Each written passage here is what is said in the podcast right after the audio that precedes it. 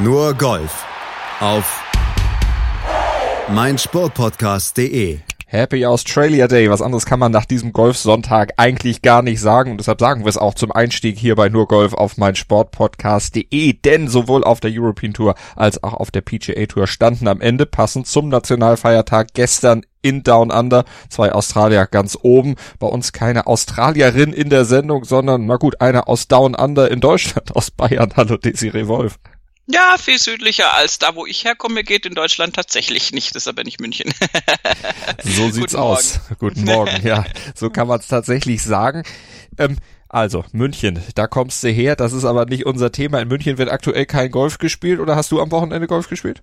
Nein, hier ist Winterpause. Kann der Rest Deutschlands nicht verstehen, aber ähm, ich stelle mich bei den Temperaturen nicht raus. Ist mir zu verletzungsanfällig. Kann man vor allen Dingen auch nicht verstehen, wenn man am Wochenende Golf geguckt hat.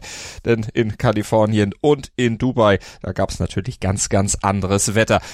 Und bei der Farmers Insurance Open, da hat Mark Leishman trotz großen Rückstandes gewonnen und auch auf der European Tour, da musste Lucas Herbert, sein australischer Landsmann, erstmal ein Defizit wettmachen, ehe er sich dann im Stechen gegen den Südafrikaner Christian Besuidenhout durchgesetzt hat. Er brauchte aber auch tatkräftige Mithilfe von dem und auch Leishman profitierte so ein bisschen von der Nachlässigkeit eines seiner Gegner. Dazu gleich mehr. Die Serie vorher haben wir aber noch ein anderes Thema aufzuarbeiten, denn dem Golf scheinen dem Golfsport scheinen irgendwelche Veränderungen sich anzubahnen. Da scheinen Veränderungen in der Mache zu sein.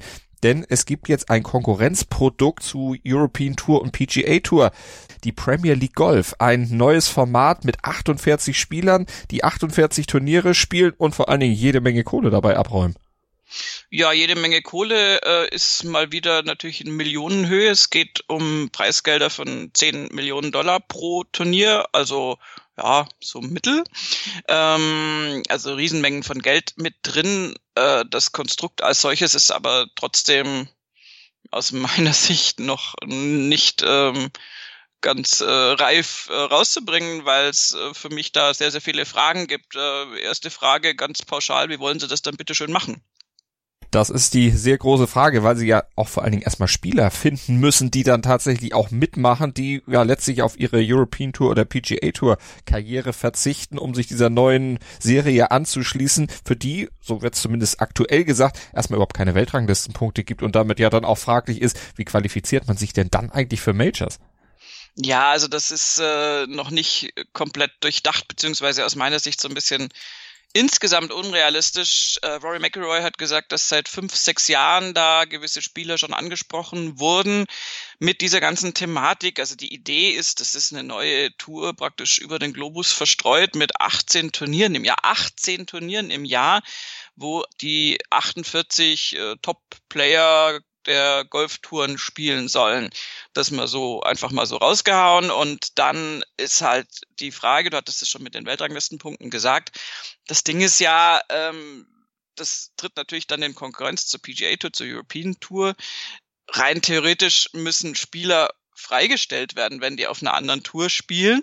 Also die PGA Tour zum Beispiel hat eine Policy, dass du ein Release beim Commissioner anfragen musst, wenn du praktisch auf einer anderen Tour spielen willst, äh, die nicht die PGA Tour ist. Und äh, im, im Moment ist ja so, dass die internationalen äh, Auftritte der PGA Tour Spieler natürlich dann Majors sind, ähm, Ryder Cups und äh, Presidents Cups und sowas. Aber ähm, ja, also ich sehe vor allen Dingen diese Turniere, die ja schon so ein so ein absolutes, äh, äh, ja, diese die, die größte Dichte an an Qualität haben, wo alle Weltklasse-Spieler da sind, sind ja dann irgendwo auch in Gefahr, wenn dann noch mehr Turniere kommen. Ähm, wir und auch die Spieler ähm, bemängeln ja manchmal, dass der Plan eh schon so voll ist und deswegen sehe ich jetzt einfach überhaupt gar nicht, wie das funktionieren sollte, ohne die bestehenden Touren zu beschädigen.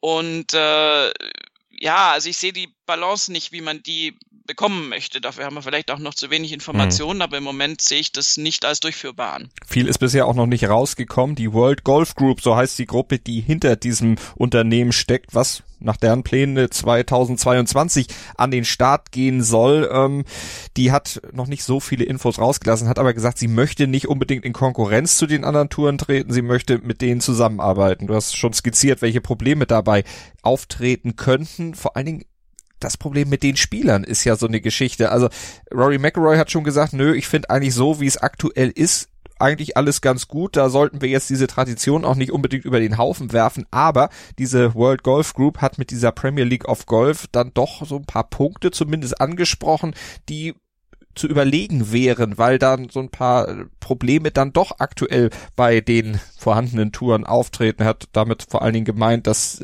alles etwas kompakter ist. Turniere dieser neuen Serie sollen nur über drei Tage ausgetragen werden. Man hat also ein bisschen mehr Zeit, sich zu erholen und vor allen Dingen mit eben kleinem Feld ausgetragen werden, so dass alles ein bisschen kompakter ist. So ein äh, Golftag soll da nur fünf Stunden dauern, weil im Kanonenstart gestartet wird und damit auch deutlich fernsehfreundlicher sein. Das sind Punkte, die vielleicht auch abfärben können, meint Rory, auf die anderen Touren. Ja, das, das wäre natürlich äh, eine Möglichkeit, dass so ein sehr aufsehenerregender Gegenentwurf dazu führt, dass PGA Tour und auch European Tour ihre eigenen Konzepte nochmal überdenken und da Neuerungen eher anstreben, also das vielleicht tun würden oder eben nicht tun würden, wenn da kein Druck von außen kommt. Äh, wir haben immer das Problem, dass Golf eine Sportart ist, die lange dauert, die sich über vier Tage hinzieht und so weiter. Wir haben ja schon Tendenzen, besonders auf der European Tour, aber auch auf der PGA Tour, neue Formate reinzubringen. Ähm, das könnte vielleicht noch zunehmen, also sprich ein Einfluss im Sinne von ähm, PGA Tour und European Tour sagen jetzt, oh, okay, also wenn da jetzt Konkurrenz von außen kommt, dann machen wir mal das und das, um uns selbst attraktiver zu gestalten. Das wäre ja vielleicht ganz gesund. Das, das sieht auch jeder ein. Ähm, Rory spricht auch davon, dass äh, ja, dass die Spieler auch noch besser entlohnt werden ähm, reward the top players the way they should be, ist das Zitat. Hm. Da weiß ich nicht ganz, was er sich darunter vorstellt. Ich finde den FedEx Cup eigentlich schon relativ ausreichend dotiert. Ähm, also am Geld äh, scheitert es eigentlich auf diesem Level sowieso nicht mehr. Da musste er in andere Golftouren gucken und besonders bei den Damen auch mal gucken, für was für, für wenig Geld die zum Teil unterwegs sind, hauptsächlich auf der Ladies European Tour natürlich. Ähm, also ich, ich weiß nicht, was das jetzt so nach sich zieht. Die, die äh, hauen jetzt mal raus, dass sie 2022 damit anfangen wollen. Ähm, Vielleicht kommen dadurch ein paar Ideen ins Geschäft, vielleicht wird es auch durchgezogen, man weiß es nicht. Geld ist ein wichtiger Faktor äh, auf der Welt und auch im Golfsport und ähm, du weißt nie, wer da natürlich dann reagiert und sagt, oh, okay, dann mache ich mal mit. Wahrscheinlich ist es auch nicht so gedacht, dass man da praktisch immer das gleiche Teilnehmerfeld hat und alle immer mitspielen müssen. Auf der anderen Seite macht es für mich dann auch keinen Sinn, wenn du da nur ein, zweimal hingehst. Na, ich also, glaube schon, das sollte eine geschlossene Gesellschaft sein, weil es ja auch ein Team-Event, ein Teamwettbewerb parallel gibt. Von daher müssten es diese 48 dann auch sein, die sich für diese 18 Events dann auch tatsächlich verpflichten, weil du Geld angesprochen hast. Das soll übrigens aus Asien und dem Mittleren Osten kommen. Wenig verwunderlich. Und Ach, was auch wenig verwunderlich ist, Phil Mickelson hat schon gesagt, er findet es erstmal interessant. Er hat noch nicht genug Informationen, aber it's intriguing. Ja, ja, ja, ja. Phil Mickelson und 10 Millionen Dollar, da äh, kennen wir ja schon Zusammenhänge. Ähm, da reagiert er natürlich sehr begeistert mit seinem The Match. Vielleicht hat er das Geld schon mit aufgebraucht. oh Gott, ich bin böse. Nein, also ja, du hast recht, äh, dass das äh, mit dem Teamgedanken dann immer die gleichen 48 Spieler sein müssten. Das wiederum macht es dann für mich noch undurchführbarer im Moment. Aber ich äh, sehe auch das Big Picture jetzt noch nicht ganz. Ähm, wir lassen es mal auf uns zukommen ich bin mal noch verhalten skeptisch, würde ich mal sagen. Zum Start vielleicht, und das ist auch Spekulation, dann erstmal so eine Geschichte, Spieler, die für die PGA Tour nicht mehr gut genug sind, noch keine Lust auf die Champions Tour haben, die gehen dann erstmal in diese Tour, sind große Namen, erregen damit vielleicht das Interesse der Sponsoren, können für sich selber noch ein bisschen sportlich was rausziehen, wäre vielleicht in dem Fall eine Win-Win-Situation, aber die ganz großen Namen, da gehe ich auch von aus, Spieler wie John Rahm und so weiter, die aktuell eben auch groß sind und im On the Rise sind, die wird man damit nicht unbedingt kriegen. Aber wir werden diese Entwicklung natürlich mal beobachten im weiteren Verlauf. Da wird sicherlich in den nächsten Wochen und Monaten noch einiges an Informationen dann auch uns mitgeteilt werden und ihr erfahrt es dann hier bei Nurgolf auf mein Sportpodcast.de und damit springen wir nach einer kurzen Pause in die aktuelle Berichterstattung und zunächst zur Farmers Insurance Open nach Torrey Pines. Die aktuellsten Themen aus der Welt des Sports auf meinsportpodcast.de. Willkommen bei meinsportpodcast.de.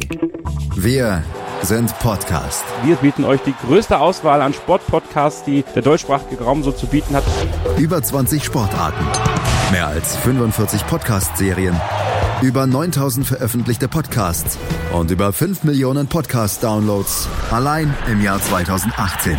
Wir sind Podcast. Wir sind mein Sportpodcast.de. Nur Golf auf mein Sportpodcast.de und wir schauen zunächst zur Farmers Insurance, das 15. von 49 Turnieren auf der PGA Tour in dieser Saison. Also wir sind schon recht weit fortgeschritten in der Saison 2019-20 und wir dürfen Mark Leishman feiern. Mit minus 15 gewinnt er am Ende das Turnier ein Schlag vor John Rahm und drei Schläge vor Brent Snedeker und Rory McElroy. Mark Leishman, der musste vier Schläge Rückstand aufholen auf der Schlussrunde in Torrey Pines, hatte 65 auf den Platz gelegt, sein niedrigster Score in 44 Runden bei diesem Turnier und am Ende sprang er raus. Der fünfte PGA Tour Titel und ich hatte es eingangs gesagt, passender hätte es gar nicht sein können. Der fiel nämlich am australischen Nationalfeiertag, am Australia Day. Und dazu hat er sich in seiner Pressekonferenz natürlich auch geäußert. Yeah, pretty amazing. Um, you know, particularly with you know all the problems that have been happening back in Australia with the fires and um, you know people losing their lives, um, firefighters, and just devastation really. So um, if this can bring him a bit of a, a little bit of joy, uh, that's uh, a big win. But um, for, you know for me personally and then for, for them as well. So I hope, um, yeah, this can bring them a bit of joy. Die Gedanken natürlich in der Heimat und bei den verheerenden Bränden. Hoffentlich gibt's den Leuten da ein bisschen Freude in dieser ganzen tragischen Situation aktuell in Australien. Wir hatten das Thema ja schon mal beim Sieg des Landsmanns von Mark Leishman vor zwei Wochen besprochen. Desiree, ähm, gucken wir lieber auf das Sportliche von Mark Leishman. Der musste tatsächlich vier Schläge Rückstand aufholen und das hat er sehr, sehr gut gemacht, weil sein engster Konkurrent John Rahm ja vor allen Dingen eingangs der Runde ziemlich geschwächelt hat. Ja, also ähm, da muss es sein, würde ich da gerne zu John Rahm sagen. Also John Rahm hat wirklich katastrophal begonnen. Der hat Bogey auf der 1 gespielt, dann ein Double Bogey auf dem Paar 3 an der 3 und dann nochmal ein Bogey an der 5. Damit hat er vier Schläge verloren auf den ersten fünf Löchern. Demgegenüber steht, dass Leishman äh, bis auf ein Bogey dann auf den hinteren Back 9 ja einen unglaublich tollen Sonntag hatte und äh, auf den Front Nine ja schon fünf Birdies gespielt hat, also unter anderem Loch eins, zwei und vier.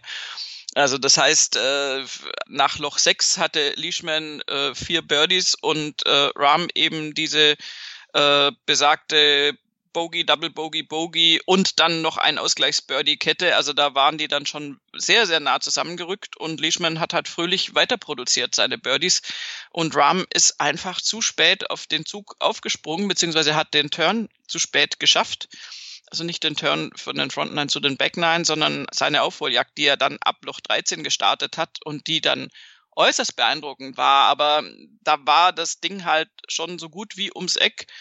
Und äh, Leishman hat letztendlich mit einem Birdie auf der 18 das Bogey auf der 17 wieder ausgeglichen und sich damit den Score geholt, der gereicht hat, um das Turnier zu gewinnen und eben nicht zuzulassen, dass es noch einen Playoff gibt. Und diesen Sieg, den hat er dann natürlich nicht auf dem Platz auskosten können, weil John Rahm ja zu dem Zeitpunkt noch unterwegs war. Aber was hat Leishman gemacht, während John Rahm dann selber seine Runde beendet hat? Hören wir rein. Yeah, I was just listening for crowd noise actually. So um, I knew that putt was going to be pretty important on the last hole, the one of mine. Um, but I putted that before I, before he birdied 17, so I didn't know that he was within two um, or you know whatever it was. But um, yeah, I knew that was a pretty important part because he's a very good competitor and. Um, that pin on 18 is pretty conducive to, to an eagle, especially with that forward tee. Er hat sich am Geräuschpegel orientiert. Ja, äh, das äh, kann man natürlich machen. Das ist die zweite Möglichkeit nach dem Blick auf ein Leaderboard. Und äh, das ist deswegen so ein bisschen faszinierend jetzt in dieser Konstellation, weil Leishman natürlich kann der sich bequem auf der Range am Geräuschpegel orientieren, weil der weiß genau, A, ich gewinne das Turnier oder B, ich muss in den Playoff. Ähm, wer sich nicht hätte an Geräuschpegeln orientieren sollen, ist John Rahm tatsächlich, weil der, na, das ist wirklich kurios, aber der hat mehr oder weniger berichtet, dass er keinen richtigen Aufschrei mitbekommen hat, äh, nachdem Leishman an der 18 gepattet hat also nicht sozusagen nicht genügend, Ju genügend Jubel vernommen hat. Und deswegen ist er davon ausgegangen, dass ihm an der 18. ein Birdie reicht, um ins Playoff zu kommen. Und da hatte auch tatsächlich einen ziemlich gechillten Ausdruck noch im Gesicht, also schon wild entschlossen, aber stand dann an dem Eagle Putt, übrigens ungefähr derselbe Putt, den er 2017 da schon mal hatte und da hat er das Turnier dann gewonnen. Ähm, den hat er aber dann knapp nicht reingemacht und hat dann zum Birdie gepattet und hat erst dann, wie er hinterher ähm, berichtet hat, äh, von seinem Caddy erfahren, dass, nee, nee, wir gehen nicht ins Playoff. Der Leishman hat noch ein Birdie gespielt, äh, dass also das Turnier zu Ende war. Und das finde ich schon, also das ist irgendwie krasse Koinzidenz, dass also sowohl Leishman als auch Rahm sich da eher an dem Noise orientiert haben, an den Publikumsgeräuschen und das im Fall von John Rahm leider eine Fehlinformation war. Wobei man dazu sagen muss, er hat dann auch sofort äh, was heißt korrigiert, nicht korrigiert, aber er hat gesagt, hey, wenn ich es gewusst hätte, dass ich einen Eagle brauche, um ins Playoff zu kommen, ich hätte genau überhaupt gar nichts anders gemacht. Ähm, dieser Putt, den musste ich so spielen, der war einfach super schwierig, hat er von, von der hinteren grünen Kante praktisch runtergepattet auf die Fahne. Du musst die Geschwindigkeit da super vorsichtig dosieren und ähm, es ist ideal, um, also mit einem hervorragenden Putt kannst du da mit zwei Putts dann drin sein, den reinzukriegen. Naja, und ähm, also insofern hat er dann relativiert und hat gesagt, meine Güte, wenn ich es jetzt gewusst hätte, hätte ich es auch nicht anders gemacht und jetzt ist es halt so. Und äh, im angesichts der, äh, der äh, ja, drumrum Ereignisse, die da ja äh, in, in San Diego da dann noch stattfanden, äh, damit meine ich den Tod von Kobe Bryant, der da gerade so langsam durchsickerte, ähm, war das dann für John Rahm auch eher so eine ja, so, also wirklich eine Relativierung. So, meine Güte, hat es halt nicht geklappt. Da kam dann alles zusammen, was eben zusammenkommen musste, nachdem Kobe Bryant mit einem Hubschrauber abgestürzt war und sich diese Nachricht dann auch auf dem Platz im ja nicht weit entfernten Torrey Pines dann verbreitete. Die Zuschauer hatten es natürlich als erstes mitgekriegt und mit ja obskuren Zwischenrufen dann die Spieler etwas verwundert, weil die natürlich auf dem Platz keinerlei Nachrichten bekommen hatten, sich selbstverständlich auf ihr Golfspiel konzentriert hatten, aber wenn jemand ruft, do it for Mamba, damit ist Kobe Bryant gemeint, in einen Schwung von Tiger Woods beispielsweise, dann fragt er sich auch, was ist da los? Hinterher, kurz nachdem er das 18. Grün verlassen hat, wusste er es dann. Ja, genau. Also das, das war an der 18, ähm, hat das jemand äh, aus dem Publikum gerufen und äh, Tiger hat so irgendwie überhaupt nicht kapiert, worum es geht. Und Joe LaCava hat dann, ähm, als sie von der 18 runter sind, ihm gesagt, äh, Kobe Bryant, das ist, ist tot. Und äh, was genau Joe LaCava gesagt hat, äh, kriegt man nicht mit, aber ich habe den Schnipsel gesehen. Ähm, Tiger Woods reagiert einfach nur mit Excuse me? Also völlig, der hat natürlich so, also der geht von, von der 18 Runde, der hat schon das mit der Mamba nicht verstanden, mit dem Zuruf, dann sagt Joe LaCava zu ihm, du übrigens, Kobe Bryant ist tot oder was auch immer er genau gesagt hat, aber Inhalt ungefähr so lautend. Und dann geht natürlich in Tiger Woods von der 18 Runde direkt ins Interview und Amanda Bellionis hat ihn dann natürlich sofort befragt und da hat mir Tiger sowas von leid getan, weil der dann völlig abrupt mit dieser Nachricht konfrontiert wurde und sich sofort dazu äußern musste. Und ich meine, Tiger Woods ist Medienprofi ohne Ende. Aber in dieser Situation habe ich ihn da echt nicht beneidet. Das, das tat mir leid. Ich kann verstehen, dass er da natürlich zu einer Aussage genötigt wird und er hat dann auch noch mehrere zu dem Thema äh, tun müssen und ist ja sehr verbunden mit Kobe Bryant und Lakers-Fan und alles Mögliche. Also die haben ja wirklich eine, eine lebenslange Verbindung eigentlich auch gehabt, die beiden. Und ähm, umso furchtbarer muss das sein, wenn man das dann mitkriegt, wenn man da einfach im Angesicht der Öffentlichkeit da vom, vom Grün runtergeht und gerade ein Turnier gespielt hat. Ähm, das ist irgendwie wenig lustig und, und ähm, ja, ähm, hat natürlich äh, das so ein bisschen überschattet und da ist es dann immer schwierig, ähm, aufs reine Golfgeschehen zurückzukommen, was, was wir aber hier äh, gerne machen würden. Ähm, und äh, insofern ähm, hatte das also nur in diesen Zurufen dann sich zuerst mal manifestiert und ich habe nämlich auch die ganze Zeit nur gedacht, ich meine, das war ja eh nahe genug zu äh, Tory Pines passiert. Ähm, hoffentlich können die Spieler da noch zu Ende spielen, weil das auf der Runde zu erfahren, also das, das ist kein Spaß und das wünscht man niemandem. Definitiv. Mehr zum Tod von Kobe Bryant übrigens bei uns bei Triple Double hier auf meinsportpodcast.de. Unser NBA-Podcast widmet sich auch am heutigen Tag nicht nur der Aufarbeitung der sportlichen letzte Nacht, sondern auch dem tragischen Tod von Kobe Bryant.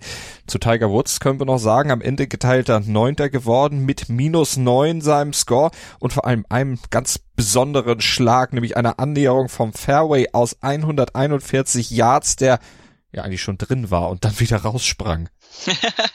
ja, also das, äh, das sind die Bälle, die eigentlich schon mal Hallo gesagt haben ähm, zur Pin und dann nochmal wegspringen. Das ist super ärgerlich. Aber Tiger Woods hat ja am Sonntag einfach mit der 70 jetzt nicht den Riesenrun starten können. Er war ja sowieso auf Rang 14 in die Schlussrunde gegangen und jetzt nicht wirklich direkt in Contention gewesen. Ähm, man sieht bei Mark Leishman, was da tatsächlich noch geht, auch wenn mhm. du zurückliegst, aber, aber Tiger Woods, äh, es ist tatsächlich so, wenn du ihm zuschaust, merkst du, wie, wie gut er sich auf diesem Platz auskennt und wie gut er das alles theoretisch lesen kann, aber auch er hat einfach mit dem Putten ein bisschen gekämpft jetzt am Schlusstag. Ähm, das war einfach nicht so ein Tag, äh, der dazu führt, dass du ein Turnier gewinnst. Auf gut Deutsch klingt jetzt so ein bisschen platt, aber ich weiß nicht, wie ich es besser formulieren soll. Es waren viele Möglichkeiten da, viele Chancen. Er hatte dann eben auch Pech, du hattest es schon angesprochen, der, der Ball, der dann nicht reinging, obwohl er wirklich schon da reingeschaut hat. Ähm, und insofern, äh, ja, war das jetzt, äh, Tiger hat natürlich auch äh, sämtliche sämtliches Interesse der Zuschauer da auf sich vereint. Ähm, das ist er gewohnt. Das ist immer eher für die Leute, die in seinem Flight spielen, ein bisschen hinderlich. Aber es war jetzt nicht der super durchgestartete Schlusssonntag. Generell hat er sich ja nur wenig von der 70er Marke wegbewegt, zweimal 69, 70, 71. Mhm. Also er hatte nicht das niedrige Scoring, was du brauchst, äh, was einfach die Kollegen ein, zwei Tage lang hatten, auch ein Mark Leishman und ein Mark Leishman mit einer 65 am Schlusstag. Das ist halt dann einfach ein ganz klares Statement. Also das äh, damit hast du dir den Sieg dann verdient und ähm, Tiger Woods hat sich da in guter Form gezeigt. Ähm, da wäre es jetzt fast interessant zu gucken. Er wird beim Rivera wieder auftau äh, auftauchen oder auftiehen, besser gesagt.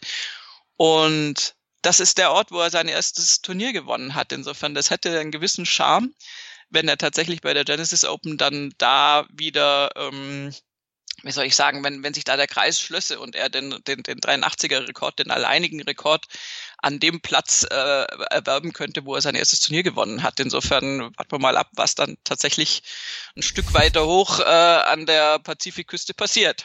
Werden wir natürlich im Blick haben hier bei nur Golf auf mein Sportpodcast.de, aber insgesamt auch der geteilte neunte Platz, ein okayer Start für Tiger Woods in diese neue Saison, auch wenn es natürlich von allen gefordert wurde, ey, du musst in Pebble Beach äh, beziehungsweise in Torrey Pines erstmal schon den Sieg einfahren, äh, wird es eben auf dem anderen Platz vielleicht dann passieren. Ich hatte am Sonntagmorgen, als ich mich vorbereitet hatte auf die Schlussrunde, ein bisschen gelächelt, weil der Golf Channel zwar von diesen fünf äh, Schlägen Rückstand von Tiger Woods sprach, aber immer noch irgendwo so ein bisschen ja diesen Artikel erstmal an Tiger Woods aufhing und dann äh, vor allen Dingen auch sagt, ja, da kann aber trotzdem noch was passieren. Da ich gesagt, ey komm, fünf Schläge Rückstand wird nicht unbedingt was. Mark Leishman hatte ja am Ende auch nur vier aufgeholt. Mit dem hat sowieso keiner gerechnet. Nee, das äh, war tatsächlich jetzt nicht unbedingt zu vermuten. Ich persönlich hätte nicht mit diesem Einbruch von John Rahm gerechnet und da hilft dann eben auch diese Strecke von 13 bis 18, die also bis auf das Bogey an der 15 aber natürlich äh, super beeindruckend ist mit Eagle, Birdie, wie gesagt, ein Bogey an der 15, aber dann Birdie, Birdie, Birdie Finish, äh, das ist schon nice. Du, du siehst, was John Rahm machen kann, was das für ein toller Golfer ist, dass er sich natürlich auf diesem Platz auch wohlfühlt. Ähm, aber das tut Mark Leishman eben auch. Ähm, lustigerweise, wenn wir jetzt auch gerade wieder nochmal bei den Grasarten sind, Mark Leishman ähm, fühlt sich in Torrey Pines auch sehr zu Hause. Ähm, erinnert ihn ein bisschen an, an Australien. Da sind auch tatsächlich stehen ein paar Eukalyptusbäume rum. Und er ist eben auch auf Kikuyu Fairways und ähm, und den Poanoa Greens aufgewachsen. Insofern ähm, war das so äh, eine lang angelegte Aktion. Er wollte da unbedingt mal gewinnen. Und ähm, für Tiger Woods, dem wird ja auch nachgesagt, dass er sich da sehr, sehr wohl fühlt auf äh, jetzt auch genau dem Poanoa-Gras und so weiter. Und wer auch noch um die Ecke gebogen ist, das wollte ich nämlich in unserer Vorschau noch sagen. Und dann habe ich gedacht, nee, es ist Sicher. vielleicht auch ums Eck. Ja, kann, kann, kann ich jetzt ja behaupten. Ne? Ist aber tatsächlich so. Dann habe ich es mir verkniffen, weil ich gedacht habe, oh nee, dann haust du wieder irgendwas raus und dann, dann verpasst er sowieso einen Cut und es wird gar nichts. Aber wer taucht natürlich auf? Ne? Ich sag nur Genesis Open äh, lungern um die Ecke und da sind wir mit den ähnlichen Grassorten dann beschäftigt. Baba Watson. Tada! Ähm, 2020 geteiltes sechster Platz. Der hat eine tolle Schlussrunde gespielt, hat jetzt auch nicht alles dann realisieren können, was er da so vorhat. Er hat super gut angefangen mit drei Birdies auf den Front Nine und die Back Nine waren dann halt sehr bewegt mit drei Bogies, drei Birdies. Aber der hat auf diesem Platz, wo es dann auch viel um, um sehr, sehr gutes Gefühl, um den Touch auf den Greens geht, hat er dann tatsächlich wieder gezeigt, so hallo, hallo, mich gibt's auch noch. Also der ist ja jemand, der äh, im Riviera schon mehrfach gewonnen hat und ähm, der ist auch dann auf einmal wieder einer, mit dem zu rechnen ist. Also das, das noch zu Baba Watson. Und ich würde noch ganz kurz gerne Brent Snedeker erwähnen, mhm. der auch eine total tolle Schlussrunde gespielt hat. Also der hatte natürlich, also gut, die 13 mit dem Eagle war natürlich super spektakulär.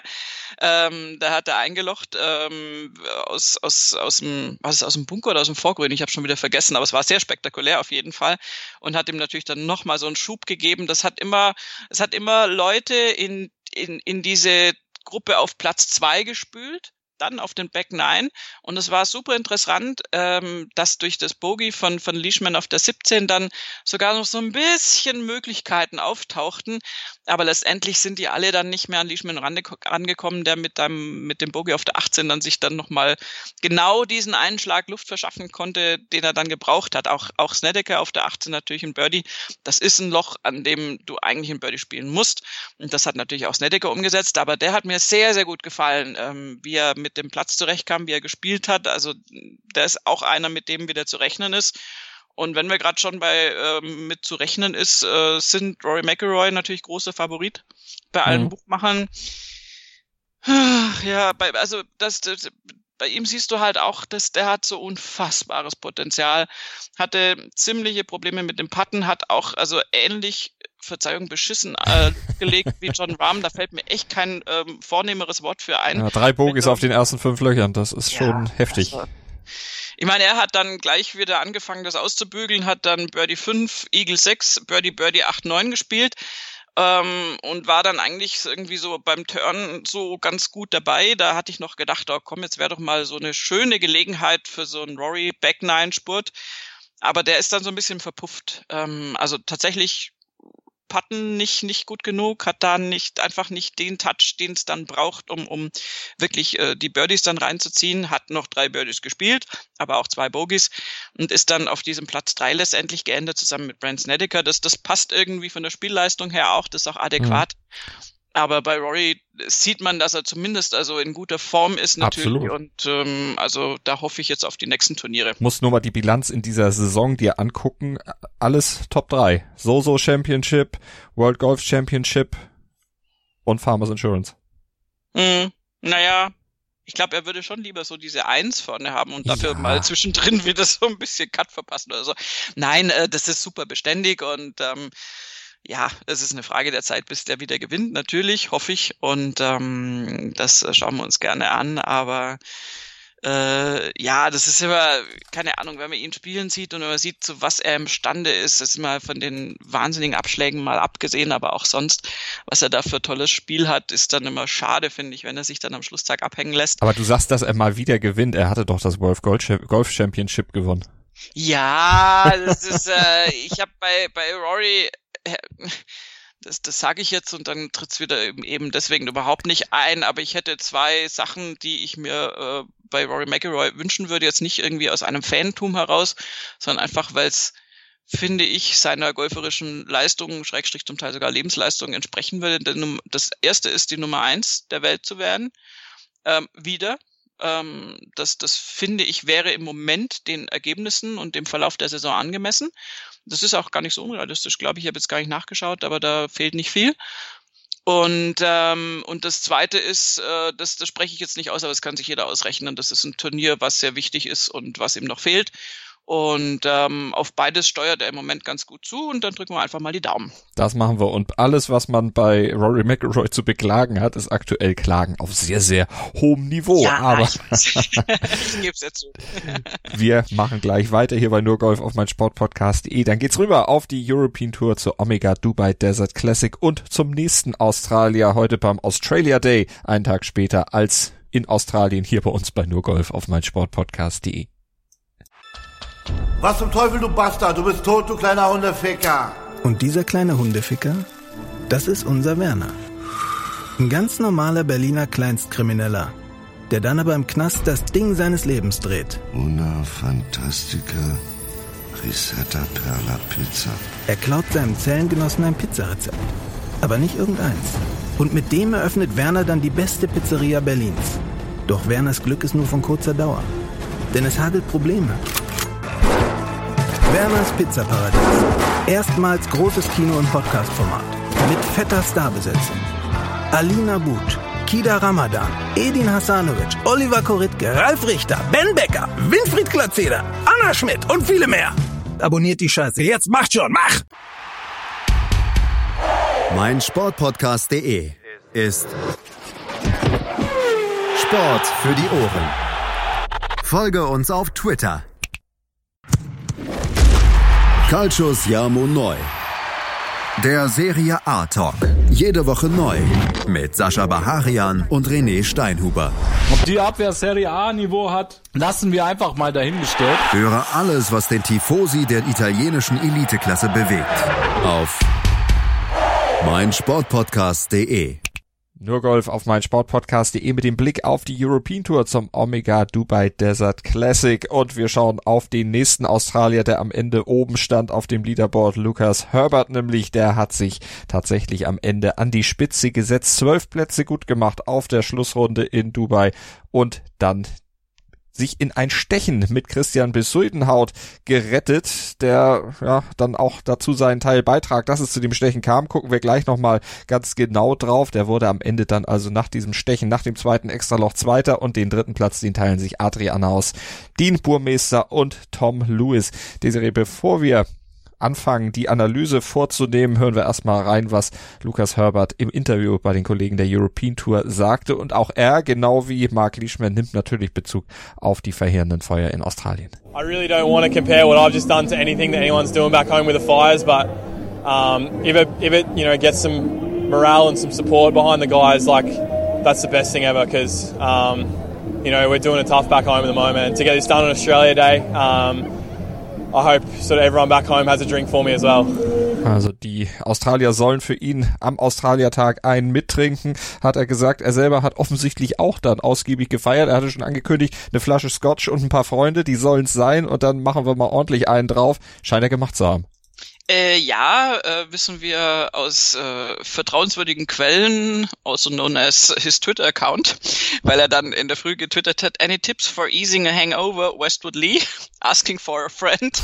äh, also hat er sich da ein Beispiel genommen an seinem äh, Turniergewinn-Vorgänger, an Lee Westwood, der ja auch äh, mit einem mächtigen Hangover dann am nächsten Tag sogar mit Bild zumindest getwittert hat. Ähm, und ganz ehrlich, äh, nach so einem Turniergewinn kann ich sowas von verstehen, wenn man da noch feiern geht und mal äh, dann alle fünf gerade sein lässt. Und ähm, Lucas Herbert hat's ihm da wohl nachgetan.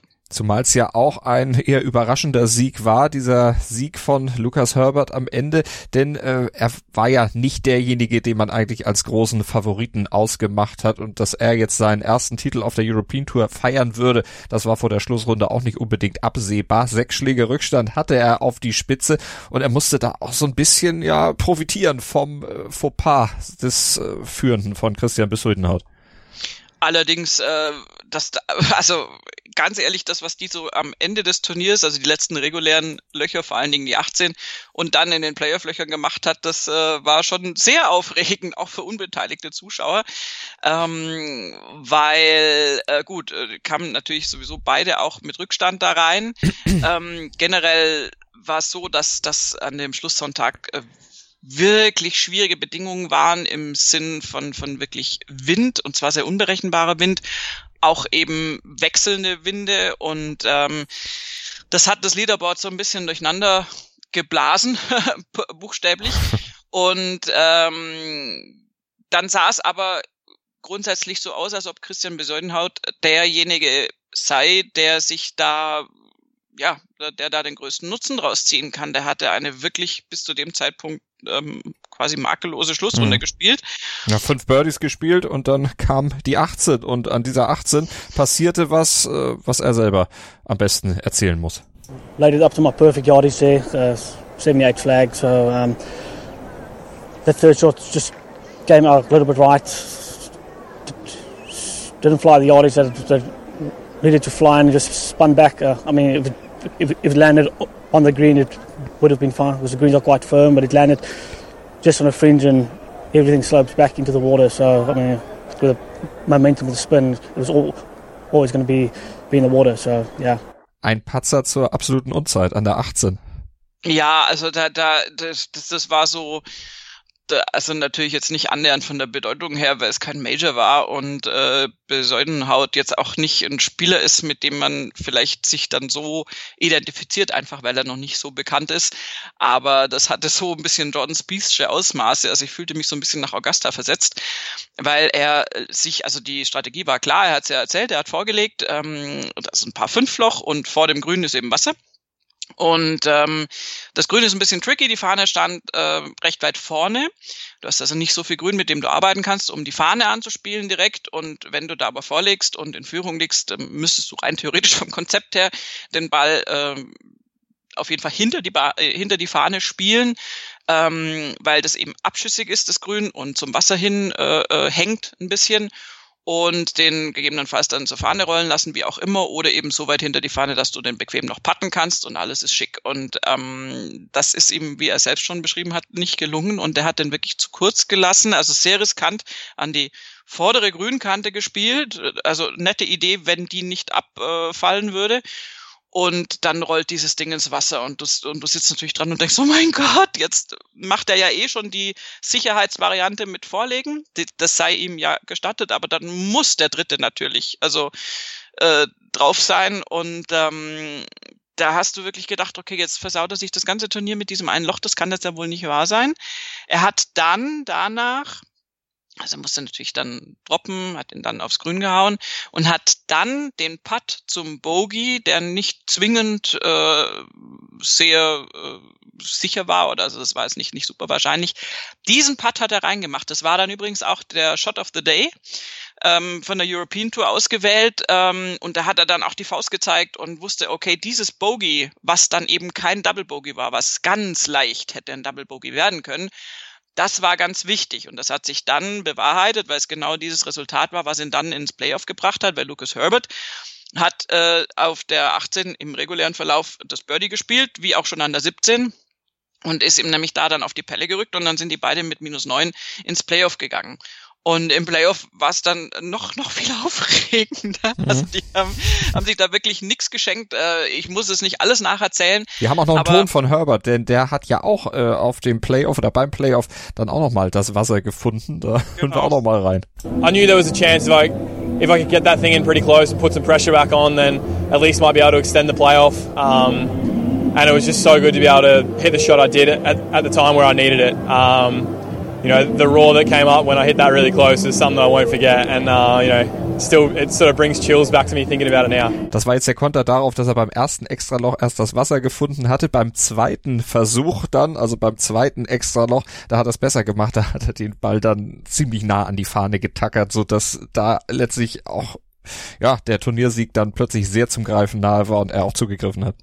Hammer, ja, aber äh, ganz ehrlich, auch dieser nach, also der Ball nach dem Wasserball war halt auch, also im Prinzip war es im Playoff, ist es klar, wenn du da den Ball ins Wasser haust, dann bist du eigentlich auch draußen, wenn der andere das eben nicht tut. Und insofern war Lucas Herbert eigentlich schon weg. Und da hat er dann eben den, den, den Folgeschlag, also nach dem Drop, äh, nach dem Wasserschlag so fantastisch schön gespielt und daneben den Putt auch reingemacht, dass er sich im Playoff halten konnte, während Besudenhaut die Chance nicht nutzen konnte. Okay, der äh, lag da auf dem Grün und hat aber dann eben die die äh, Putts nicht nicht gut genug reingemacht. Also die haben, es war wirklich, es ging hin und her und her und hin und Lucas Herbert hat letztendlich ähm, ja, also man kann es so, man kann so sagen oder man muss es vielleicht so sagen, hat Kapital draus geschlagen, dass er der mutigere war und der der der vielleicht spektakulärere Spieler. Besudenhaut ist jemand, der ein Tick vorsichtiger ist, siehe seine Herangehensweise an der 18, was, was ich überhaupt nicht negativ bewerten möchte. Aber in einem Playoff, wo es so hin und her geht und wo jetzt beide Geschichten, beide Spieler schon eine Geschichte mit Wasser haben, entweder an der 18 regulär oder eben am ersten Playoff-Loch, da geht es dann drum, beim zweiten Playoff-Loch, also bei der 18 zum insgesamt dritten Mal dann, ähm, dann halt wirklich Mut zu zeigen und dann halt riskant zu spielen, das musst du dann machen, sonst, sonst, sonst gewinnst du das Ding nicht. Mhm. Und äh, während eben Besudenhaut äh, den Ball zwar mit dem zweiten aufs Grün geschlagen hat, aber eben hinters Grün an die, an die Stands hin, ähm, hat Lucas Herbert da gezeigt, wie, wie, wie unglaublich toll er das dann lösen kann und hat sich das richtig erarbeitet und das, das das passt dann auch. Das ist auch verdient. Mir hat's leid getan für Christian Besudenhaut, so wie es einem für jeden Spieler, der in einem Playoff mal gelandet ist, leid tut, wenn er halt ausscheidet. Aber ich glaube, der kann damit äh, halbwegs gut leben. Mhm. Und für Lucas Herbert ist es ein Riesending natürlich. Absolut, gerade eben am Australia Day. Wir haben den O-Ton gehört. Verlierer des Tages natürlich Ashon Wood, der fiel am Ende aus der Führung raus nach einer 77 am Schlusstag. Da hat er richtig, richtig daneben gegriffen. An diesem letzten Tag ein Birdie hat er gerade mal hingekriegt. Ansonsten vier Bogies und sogar ein Double Bogey war mit dabei und so kann man natürlich kein Turnier gewinnen. Am Ende der geteilte sechste Platz für den Mann aus China. Und zu Martin Keimer müssen wir noch gucken. Der hat nämlich sich auf der Schlussrunde nochmal um 29 Plätze nach oben verbessert, hat am Ende das Turnier mit minus drei sowohl für den Tag als auch insgesamt abgeschlossen und wieder eine Top 20 Platzierung eingefahren. Also der Trend bei Martin Keimer zeigt zum Start in die Saison erstmal, ich glaube, in die richtige Richtung. Auch wenn er wieder nicht vier äh, gleich starke Tage hingekriegt hat. Ja, aber es war jetzt auch kein Ausreißer dabei. Er ist da immer so ein bisschen um die äh, Paarlinie rumgekratzt ähm, und äh, hat mit 72, 71, 73, 69 sein bestes äh, Ergebnis, wie du es ja schon illustriert hast, am Schlusstag gespielt. Ich denke, die Formkurve ist insgesamt nach oben zeigend und ähm, lässt hoffen, dass er da was draus machen kann. Es gibt sehr, sehr viele Spieler, die tatsächlich dem Platz äh, Tribut zollen mussten oder auch den, den Wetterbedingungen, den, den Windbedingungen. Tommy Fleetwood, Eddie Pepperell sind da zu nennen, die mit plus drei, plus vier für den Tag runtergegangen sind. Das äh, wertet die minus drei von Keimer auf auch wenn er natürlich früher gestartet ist und zum Teil noch andere Verhältnisse hatte. Ähm, wenn es übrigens um größten Einbruch des Tages geht, der ist bei Ashun Wu natürlich zahlenmäßig am größten mit der Plus 5. Ähm, am krassesten fand ich tatsächlich aber sogar Bryson DeChambeau, der als Titelverteidiger da rausgegangen ist und ähm, neu erstarkt mit seinem muskelbepackten Körper, äh, der jetzt übrigens fürs Golfspiel nicht hinderlich ist, weil das, was er verschoben hat, waren, ähm, war, war jetzt nicht immer nur das allgemeine Golfspiel, da waren auch viele Putts dabei. Aber der hat zwei spektakuläre Serien hingelegt, die leider nichts mit Birdies zu tun hatten. Und nämlich super angefangen mit Birdie 2, Birdie 3 und hat dann gleich mal drei Bogies auf den Fronten eingespielt. Damit war er dann schon wieder so ein bisschen weg von der Führung. Und dann noch ein Birdie auf der 13. Da war er eigentlich immer noch in the mix und hat es dann geschafft, auch sehr frustriert und das auch sehr offen zeigend, äh, 15, 16, 17, 18 eine Vierer-Bogey-Serie hinzulegen, die dann auch dieses Tagesergebnis plus vier dann manifestiert hat. Und ähm, also da, das war schon krass, also weil Bryson DeChambeau im Vergleich zum Rest des Feldes natürlich im Prinzip da top äh, gesetzt sein müsste. Und ähm, auch durchaus Potenzial gezeigt hat bei seinen Schlägen. Ähm, aber da ging so vieles dann schief bei ihm und es war ganz erstaunlich, wie auch ein Spieler seiner Qualität dann da so einbricht am Schluss. Also mit dieser Vierer-Bogie-Serie, die war, die war für mich relativ krass mit anzuschauen. Also es hat mich gewundert, dass er das, dass er da gar so einbricht. Insofern, also da wird er nicht besonders zufrieden damit sein und das ist, äh, also wenn man jetzt in Rechnung zieht, dass Ashun Wu längst nicht so hoch dotiert ist in der Weltrangliste und auch nicht so viel Erfahrung hat wie Bryson de Chambeau, ähm, finde ich das fast den krasseren Absturz eigentlich. Bin ich gespannt, wie das weitergeht. Du sprachst seine neue Körpermasse an, die hindert ihn vielleicht aber auch schnell zu spielen. Er war nämlich auf der Uhr äh, bei den Kollegen der European Tour, die haben ihn dann wegen Slowplay doch das ein oder andere Mal ein bisschen kritisch angeguckt. Mit Slowplay hatte Sebastian Soda Berg auf der Schlussrunde überhaupt keine Probleme. Der war alleine dank der ungeraden Zahl der Qualifizierten für den Schlusstag unterwegs und der ist da durchgesprintet. Hat auch nicht besonders gut gespielt, eine Plus drei für den Tag hingelegt, aber dafür einen neuen Rekord auf der European Tour, was das äh, Spielen von 18 Löchern angeht, aufgestellt. Ich glaube 96 Minuten hat er insgesamt nur gebraucht, ist da genau. aber auch wirklich durchgejoggt. Also der war wahrscheinlich am Ende ziemlich fertig. nee, nee, nee, nee, nee, Moment, da muss ich einhaken, weil das Bild habe ich gesehen. er war fertig, das ist ja nett, aber der muss ja nur drüber joggen. Sein Caddy war Ja, ich wollte gerade sagen, der Caddy dürfte etwas mehr Probleme haben und damit äh, wollte ich nämlich die Überleitung schaffen zu einer Geschichte, die wir natürlich auch noch erzählen müssen. Dreht sich um Craig Connolly, um den Caddy von Martin Keimer, den mal wieder Caddy von Martin Keimer. Oh ja, das ist allerdings auch wieder böse. Erzähl doch mal. Die bösen Sachen muss immer ich erzählen. Ich habe letzte ähm, Woche mich da auf das Fenster gelegt. Jetzt bist du dran. Jetzt bin ich dran. Ja, gut, ich habe den Tweet gefunden. Jamie Weir hat getwittert, Brandon Grace wins a couple of weeks ago, Lucas Herbert wins today. There's a theme developing here, the wee men. Also spricht Craig Connelly an auf Twitter äh, und spricht auch noch äh, Paul Casey an, might lump the mortgage on Paul Casey next week. Und da haben wir also jetzt die Koinzidenz, dass also sämtliche äh, Spieler, die äh, Craig Connelly mal betreut hat als Caddy im Moment jetzt gewinnen, wenn sie nicht mehr von ihm betreut werden. Also Brandon Grace hatten wir ja vor ein paar Wochen schon mal angesprochen, da hattest du die Story schon gebracht. Und Lucas Herbert war eben auch, das war der erste Spieler, den äh, Craig Connelly nach der Trennung von Martin Keimer betreut hat. Äh, der hat sich jetzt auch freigespielt, in Anführungszeichen, das ist natürlich totaler Quatsch, aber es ist natürlich eine nette Geschichte. Und äh, ja, Paul Casey, das ist, glaube ich, schon ein paar Tage länger her. Ganz genau, 2004 war das nämlich und die beiden, Craig Connolly und Paul Casey, die haben sich auf un, ja, ziemlich ungewöhnliche Weise kennengelernt, obwohl vielleicht so ungewöhnlich ist es gar nicht. Paul Casey hatte gerade bei der Scottish Open den Cut verpasst, war ziemlich gefrustet. Ein paar Freunde haben ihn dann mitgeschleppt auf einen Junggesellenabschied, damit er sich so ein bisschen den Frust von der Seele nee, nicht reden, sondern trinken kann. Und das war dann am Ende wohl auch passiert. Muss ein ziemlich feuchtfröhliches Wochenende gewesen sein. Auf jeden Fall war bei diesem Junggesellenabschied auch ein gewisser Craig Connolly dabei. Und den verpflichtete Paul Casey dann wenige Wochen später als Caddy. Der durfte dann sich mal bei der BMW International Open übrigens dann als Caddy für Paul Casey auszeichnen, hat sich offensichtlich bewährt. Äh, dritten Rang haben die beiden nämlich geholt. Connolly glaubte aber nicht unbedingt, dass er da groß weiter beschäftigt wäre. Es kam aber dann ein bisschen anders. Connolly durfte noch ein paar Mal die Tasche von Casey tragen, unter anderem beim Ryder Cup 2004 und den hat Europa damals ja gewonnen. Also Paul Casey und Craig Connolly, die haben da Anteil dran gehabt. Also eine kleine lustige Anekdote. Mal gucken, ob dieser Co-Incidence, von dem du eben sprachst, dann nächste Woche auch zum Tragen kommt. Vielleicht kommt aber auch einfach bald mal wieder ein richtiger Sieg, ein direkter Sieg von Connolly. ja, also wenn Paul Casey jetzt noch gewinnt, dann, äh, dann ist das tatsächlich nicht mehr äh, zurückzuhalten, diese Geschichte. äh, dann könnte man aber das Ganze auch weiterspinnen und äh, könnte sagen, Martin Keimer ist ja auch ein Ex-Spieler von Craig Connelly. Auch das wenn stimmt. er jetzt wieder für ihn caddy, dann ja. wäre der nächste Sieger auch äh, in der Pipeline. Insofern ähm, können wir die Theorie gerne weiterverfolgen, wenn es nach mir geht. Meinetwegen auch sehr gerne werden wir auf jeden Fall darüber berichten hier bei Nurgolf auf mein Sportpodcast podcast.de und wir haben noch eine Sache nachzutragen heute. Wir entschuldigen uns dafür ein bisschen kürzer. Die LPGA Tour, Gainbridge LPGA at Boca Rio in Boca Raton in Florida. Madeleine Sackstrom aus Schweden hat ihren allerersten Titel feiern können. Mit minus 17 gewinnt sie das Turnier vor Nasa Hataoka mit minus 16 und Daniel Kang mit minus 15. Und wir können noch vermelden, Caroline Masson geteilte 19. mit minus 6 am Ende geworden. Also auch ein gutes Ergebnis aus deutscher Sicht zum Start in die LPGA PGA Tour Saison und einen haben wir noch vergessen, Sebastian Heisele bei der Omega Dubai Desert Classic geteilter 66. Er hat also auch den Cut geschafft. Das war Maximilian Kiefer nicht vergönnt bei diesem Event.